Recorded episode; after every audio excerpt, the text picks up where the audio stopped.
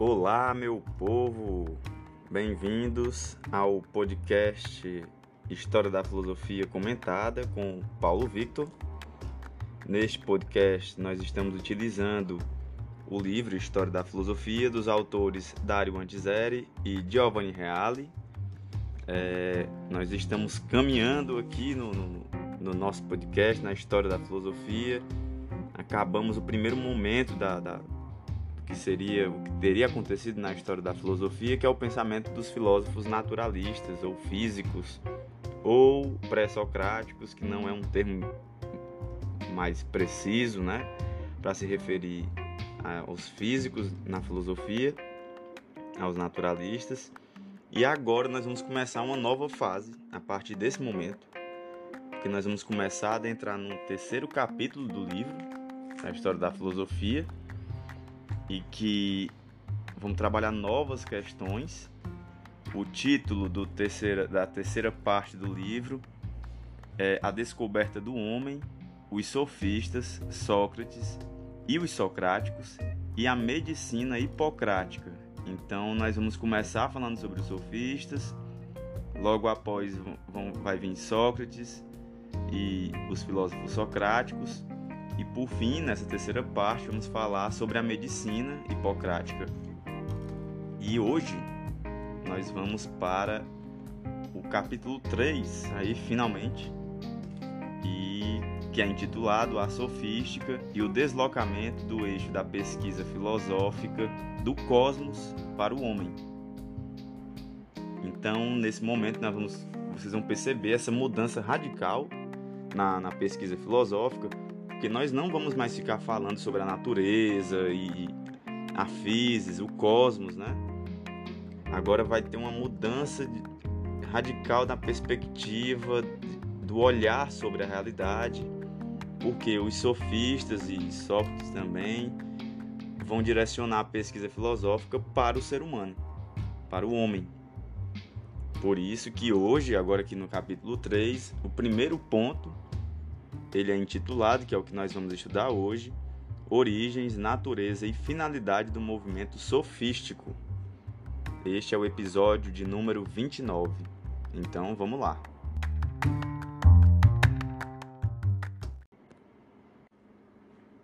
Sofista é o termo que significa sábio, especialista do saber. Então esse é o sentido de sofista, porque vem de sofos, né, do grego, sábio é, a acepção do termo, que em si mesma é positiva, tornou-se, porém, negativa, sobretudo pela tomada de posição fortemente polêmica de Platão e Aristóteles. Então, por mais que o termo seja positivo, é um sábio, devido ao pensamento do Platão e do Aristóteles, ele ganhou uma conotação negativa. Como já fizera Sócrates, eles sustentaram que o saber dos sofistas, era aparente e não efetivo, e que, ademais, não era professado tendo em vista a busca desinteressada da verdade, mas sim com objetivos de lucro. Nós vamos ver por que já já. Platão, em especial, insistiu na periculosidade das ideias dos sofistas do ponto de vista moral, bem como em sua inconsistência teorética.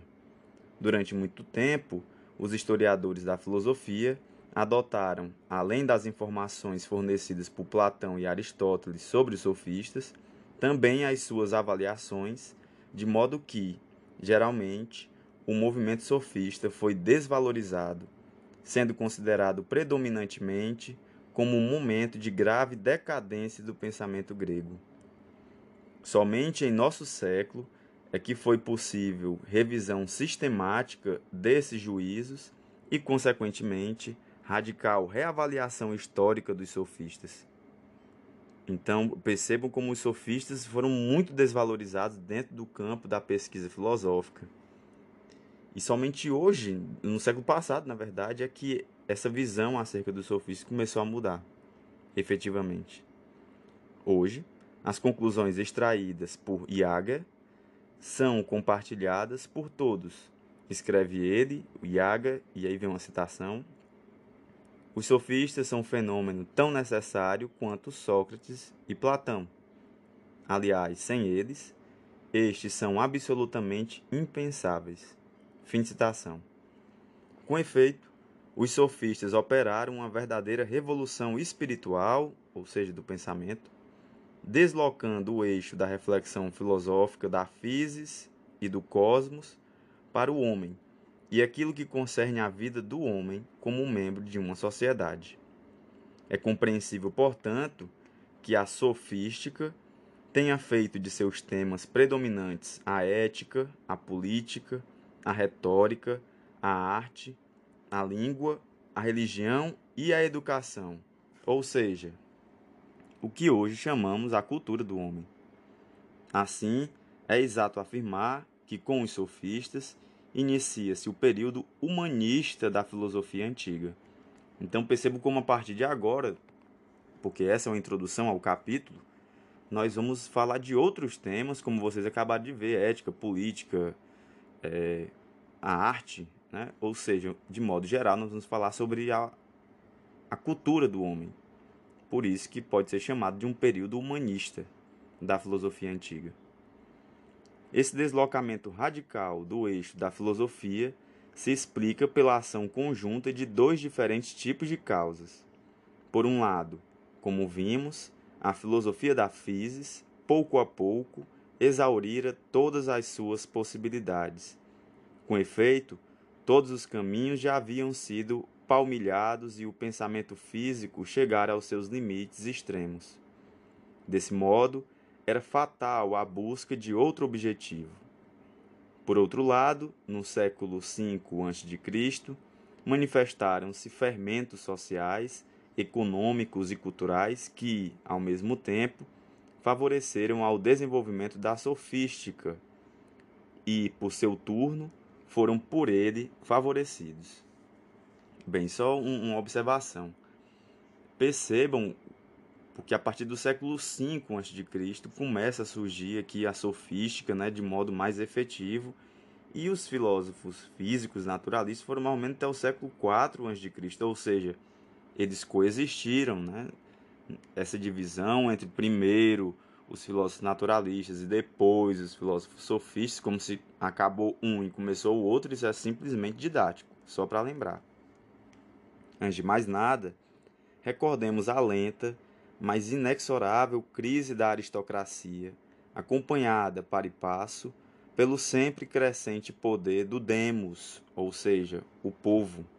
Então, vocês se lembram que começa a surgir um, um, uma mudança econômica com as, o, o, o encontro, né? o contato com outros povos, começa a surgir um novo um comércio mais intenso em Atenas, até porque geograficamente a Grécia tinha contato, permitia o contato com vários povos, e aí começam a surgir os novos ricos nessa época, né?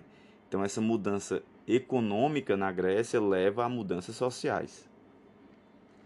O afluxo sempre mais maciço de estrangeiros às cidades, especialmente em Atenas, com ampliação do comércio, que, superando os limites de cada cidade, levava cada uma delas ao contato com um mundo mais amplo.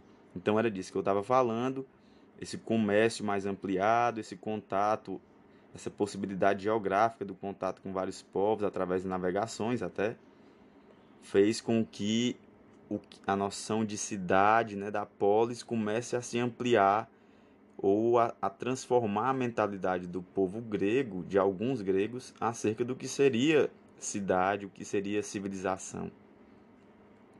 A difusão dos, a difusão dos conhecimentos e experiências dos viajantes que levavam à inevitável comparação entre os usos, costumes e leis helênicos e usos, costumes e leis totalmente diferentes. Então é o choque entre realidades.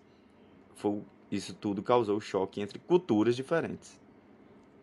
Todos esses fatores contribuíram fortemente para o surgimento da problemática sofística.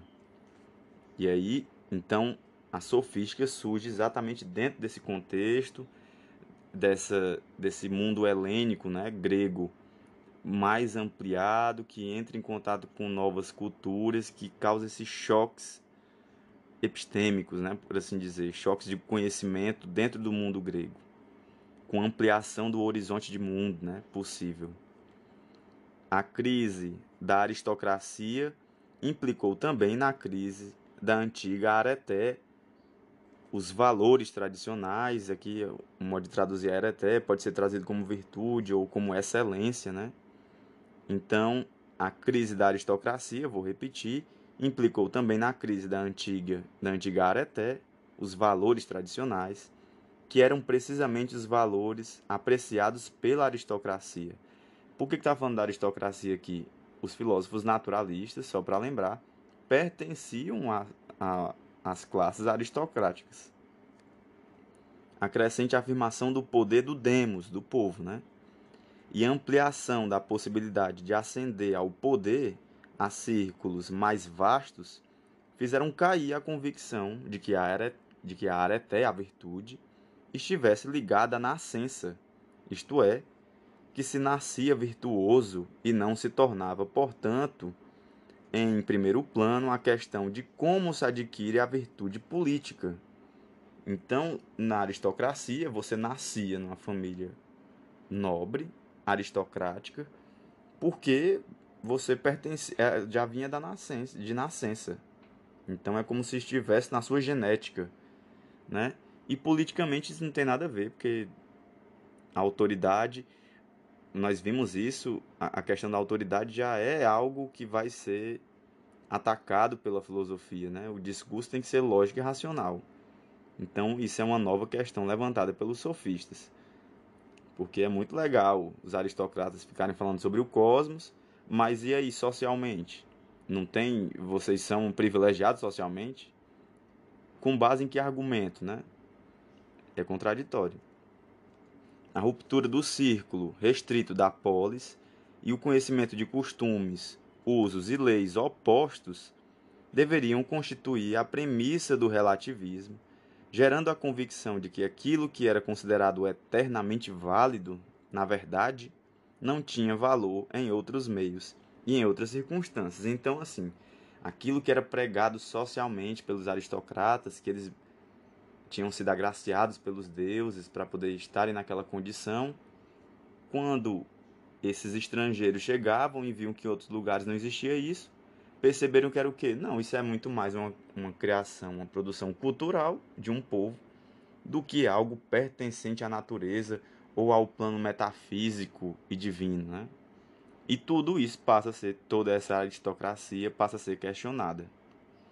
Os sofistas souberam captar de modo perfeito essas instâncias da época angustiada em que viveram, sabendo-as explicitar e dar-lhes forma e voz.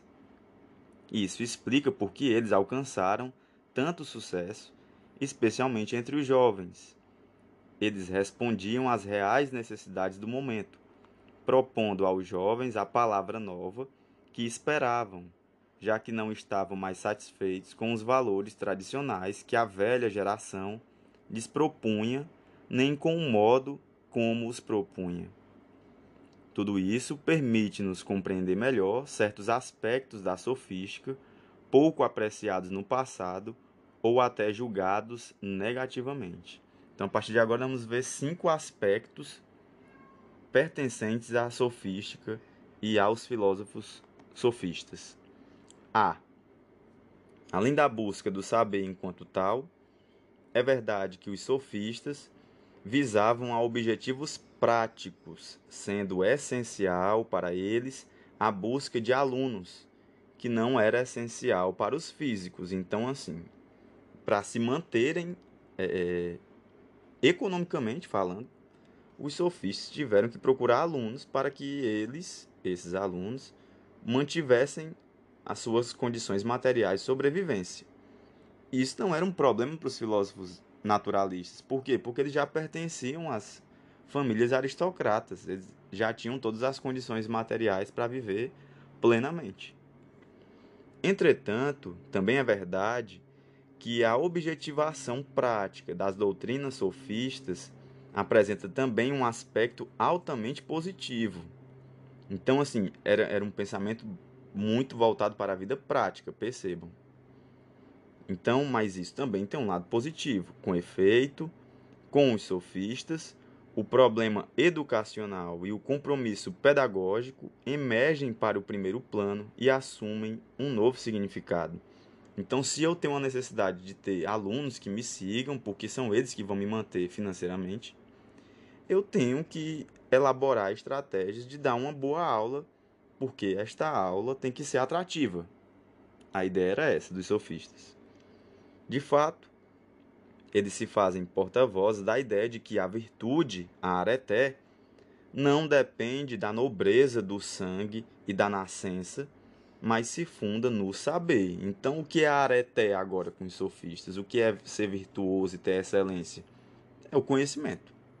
É a busca pelo conhecimento. Não é porque eu nasci numa família nobre, não. Assim, pode-se compreender por que, para os sofistas, a pesquisa da verdade estava ligada necessariamente à sua difusão. Então, o importante era difundir o conhecimento, espalhar o conhecimento. O mais importante para os sofistas era isso. A ideia ocidental de educação, com base na difusão do saber, deve muito aos sofistas. Ou seja, só existe educação com ensino, com professores, por conta dos sofistas. Foram eles que lançaram essa ideia se hoje em dia existe isso, se deve a eles. B. Segunda característica. É verdade que os sofistas exigiam compensação pecuniária por seus ensinamentos, ou seja, eles cobravam dinheiro, isso é verdade. Isso escandalizava imensamente os antigos, porque para eles o saber era fruto de desinteressada comunhão espiritual, ou seja, do pensamento ao passo que só os aristocratas e ricos tinham acesso ao saber, pois já tinham os, os problemas práticos da vida resolvidos, dedicando ao saber o espaço de tempo, entre aspas, livre das necessidades. Então, assim, é, os sofistas cobravam dinheiro para poder ensinar. Isso vai fazer até com que o Platão, por exemplo, vá dizer que os sofistas eram prostitutas do saber porque cobravam dinheiro para poder ensinar. Ou seja, se quem cobra para poder dar aula, quem recebe dinheiro para poder dar aula é um prostituto do saber, logo nós, professores, somos o quê, né? Mas voltando. Então, assim, é, para os aristocratas era fácil. O que é que está querendo dizer aqui? Era fácil eles dizerem que não devia ser cobrado, porque eles já tinham todas as condições materiais para se manterem vivos. No caso dos sofistas, eles não tinham esses recursos financeiros para se manterem vivos. Então, eles, o jeito foi cobrar para poder se manter financeiramente. Né? Porque é muito fácil você exigir que, que o conhecimento seja puro e belo lá, se você já tem todas as condições materiais para se manter somente pensando, refletindo. Né? Já os sofistas haviam feito do saber profissão, devendo, portanto, exigir compensação para que pudessem viver e difundi-lo viajando de cidade em cidade. Claro, pode-se censurar alguns sofistas pelos abusos em que caíram, mas não pelo princípio que introduziram, o qual, aliás, embora só depois de muito tempo tornou-se uma prática comumente aceita. Então, assim, claro que existiram sofistas que exageraram realmente e só estavam preocupados com lucro. Assim, os sofistas rompiam com o esquema social que limitava a cultura só a determinadas camadas, oferecendo também a outras camadas a possibilidade de adquiri-la, ou seja, antes o conhecimento era restrito às aristocracias. E agora, com os sofistas, esse conhecimento pôde ser compartilhado, ele pôde se espalhar na sociedade grega e isso muda tudo, né? Porque conhecimento é poder. C, terceira característica. Os sofistas foram censurados por serem nômades, desrespeitando o apego à cidade, que para o grego de então era uma espécie de dogma ético.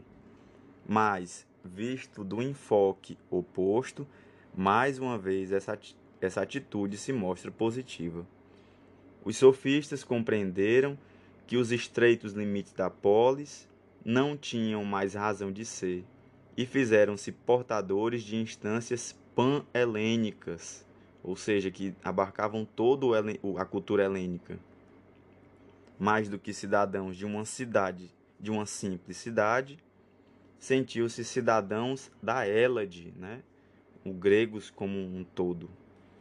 Nesse ponto, inclusive, eles souberam até ver além de Platão e Aristóteles, que continuaram a ver na cidade-estado o paradigma do estado ideal. Isso é uma questão que nós vamos ver mais adiante, bem mais adiante. Platão e Aristóteles se restringiram a pensar somente a cidade-estado, né? enquanto que os sofistas ampliaram a concepção para o pan-helenismo. D. Os sofistas manifestaram uma notável liberdade de espírito em relação à tradição, às normas e aos comportamentos codificados, mostrando confiança ilimitada nas possibilidades da razão. Então, eles romperam com essa tradição, isso é importantíssimo. Os sofistas rompem com essa tradição e começam a trilhar novos caminhos, colocar a razão dentro de, de, de outros patamares, de outros campos epistêmicos para pensar o mundo. Por esse motivo, foram chamados de, entre aspas aqui, os iluministas gregos, expressão que, oportunamente, circunstanciava, circunstanciada, desculpe, e historicizada os define muito bem. É, finalmente o é, os sofistas não constituem de modo algum um bloco compacto de pensadores. Robin escreveu justamente que e aí vem a citação: a sofística do século V representa um complexo de esforços independentes para satisfazer, com meios análogos, necessidades idênticas. Fim de citação.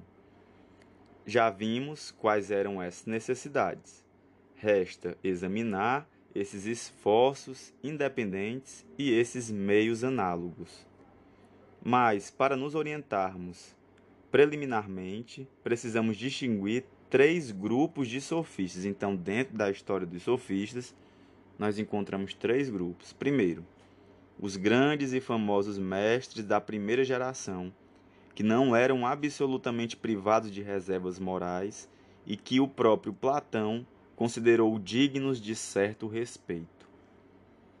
Segundo grupo dos sofistas, os erísticos, que levaram o aspecto formal do método à exasperação, perderam interesse pelos conteúdos e também perderam a reserva moral dos mestres. Então não tinha mais nem preocupação moral, já no segundo grupo de sofistas.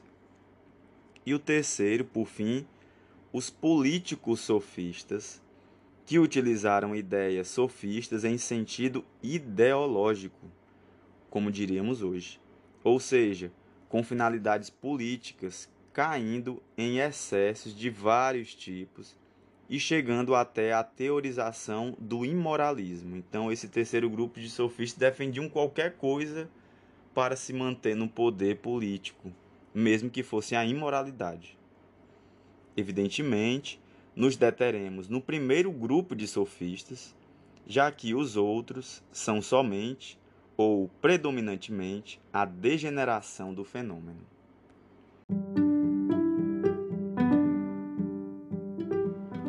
Bem, galera, este foi o episódio de hoje. Deu para ter uma noção aqui de dessa mudança de perspectiva, dá para perceber, dá para sentir agora como não vamos mais ficar falando sobre o cosmos, sobre os átomos, sobre o ser e o não ser. Neste momento não vão entrar mais as questões nós vamos falar sobre o ser humano, a relação entre os seres humanos e mais uma questão que vai continuar muito presente aqui é a questão da verdade. Mas agora de uma perspectiva bem diferente. Vocês vão ver o pensamento sofista, ele é muito diferente do pensamento dos naturalistas, até porque a proposta é outra. Então, é isto, eu espero que vocês estejam gostando. Não esqueçam de compartilhar os episódios para poder dar uma força aqui no conhecimento filosófico, nós temos que estudar mais filosofia, história, geografia. Eu que sou das ciências humanas, então estou puxando mais para o meu lado. Mas o importante é estudar matemática, física, é maravilhoso. E aí, galera, é isso. Dúvidas também pode me enviar. Não se esqueçam lá no Instagram, eu sou Paulo Victor de Albuquerque Silva. o meu e-mail é professor paulovictor.a.s@gmail.com. Vocês podem mandar dúvidas por lá. É isso, ficamos por aqui. Um grande abraço, até mais.